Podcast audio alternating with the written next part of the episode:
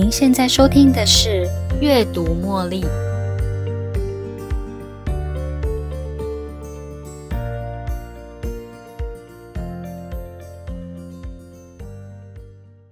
欢迎收听今天的《阅读茉莉》。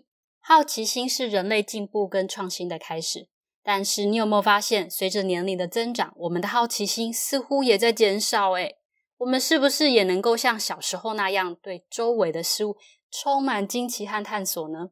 我们是不是还能够像孩子一样，不断的发问为什么、怎么做？有没有更好的方法呢？在今天的节目，我们要分享好奇心对我们的生活和工作的影响，以及如何培养还有保持一颗好奇的心。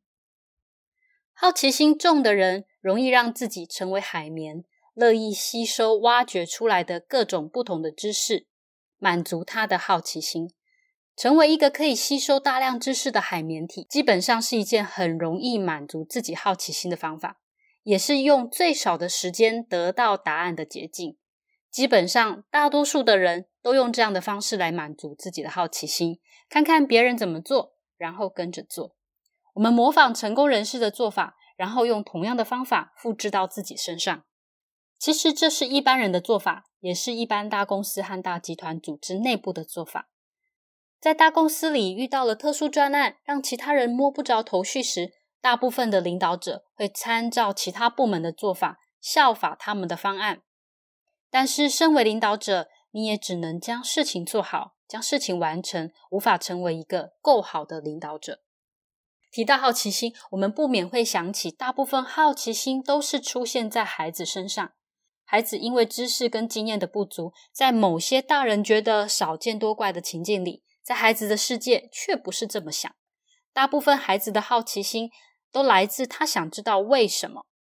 这种好奇心可以推动他们成长学习，而青少年或大人的好奇心，则是更多来自于想要解决问题或是改善自己的生活，并且也有可能是由于自己对周遭事物的不满意而产生的。我记得啊，小时候有一次看魔术表演，那个魔术师直接摸着火焰中间的蓝色中心点，手居然说完全没被烫着。诶后来你知道吗？回家后我就拿着打火机学着那个魔术师表演一次同样的魔术。说到这里，大家都知道结果会是怎么样喽？如果还不知道的朋友，请保持你的好奇心，确认是否可行哦。我的好奇心驱使自己想知道为什么他的手没有被烫伤。我的好奇心其实只是在质疑他人。当我们形容一个人有孩子气，代表他的举动言行像个孩子，永远不会瞻前顾后。我们也常说，在大人的心里面，永远都住着一个孩子。正因为如此，我们才会永葆一颗赤子之心。好奇心让人类进步。让我们勇于尝试。不过，如果你的好奇心建立在一颗天真无邪、无知上，你的好奇心也会让你陷入麻烦哦。但是，这世界上还有一些人在他们身上起不了好奇心。很多时候，在一个组织里，你可以看得出端倪。我不知道你有没有机会跟这类同事或主管交流，在他们的话语中啊，只把自己当成一回事，态度傲慢。可能是因为某些主管他待在某个职务里，因为好不容易当上主管，为了显示他的能力，你的反馈对他一点意义也没有。这种缺乏好奇心、对他人意见不关心的态度，确实会为组织带来负面的影响。他们相信自己的身份应该是给下属答案，而不是去问下属的意见。这样的人呢，缺乏创新思维，不会主动寻求改进和发展的机会。而这种停滞不前的态度，也会影响整个团队的气氛和表现。在那样的组织团队工作的员工呢，大部分都会想要早点离开，因为待在那样的地方根本无法获得升迁，也会让自己慢慢的失去对工作的热情跟动力。这些很难起得了好奇心的人，很多是因为自我的感觉而投射出对人事物的主观看法，也就是我们所谓的认知偏差。因此，他们的观点可能不太客观。如果你想更认识自己，知道你的好奇心难以被激发，你可以试试以下的方法，让你重新激发好奇心。第一，问问题。透过提问，你可以了解到更多资讯，并且开启新的思考模式。这位员工加入公司不到半年，他的话是否值得参考呢？如果我的想法有误呢？如果我的方向不对呢？为什么我不参考看看呢？如果我用不同的方式做，结果是不是会比现在好呢？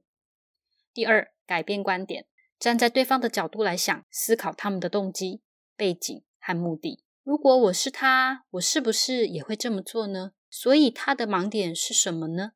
有哪里是我没留意到的地方呢？第三，探索未知，找一些你不太熟悉的领域，你可以参加新的社团活动，阅读不同的书籍，听不同的音乐，尝尝新的食物，透过探索新鲜事，激发你的好奇心。当你开始起了好奇心，接下来我们可以树立榜样，激励其他人，创造一个空间，让人觉得自在安全，让我们可以挑战现状，打破现在的思考框架。创新跟解决问题的能力都是从好奇心开始的。不论你是公司的领导者，或是人家的父母亲，激励团队的好奇心，才能激发团队的创新还有创造力。缺乏好奇心的我们是无法发现新事物，因为。即便新事物就在我们面前，我们还是看不见。我们对一件事情开始感到好奇，然后陆续的产生许多问题，问题成为好奇心的驱动引擎。沿着这样的路继续走，我们很快的就能找到问题所要的解决方案。好奇心可以让我们不断的学习跟成长，也让我们发现新的可能还有机会，解决问题，并且改善我们的生活。但是好奇心也需要建立在正确的知识和判断能力上，否则可能会陷入认知偏差或无知的困境哦。培养开放、积极探索的心态，用问题、观点丰富多样的生活来激发我们的好奇心，才能真正享受好奇心带来的美好结果。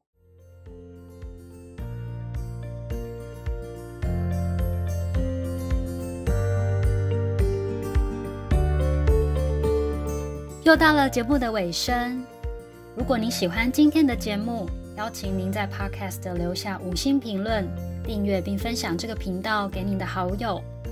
如果您有其他的反馈或想法，也欢迎留言给我。您的这些反馈都将成为背后那一股支持着我坚持不懈、持续创作、提供更优质内容的动力。感谢您的收听，我们下一期再见喽，拜拜。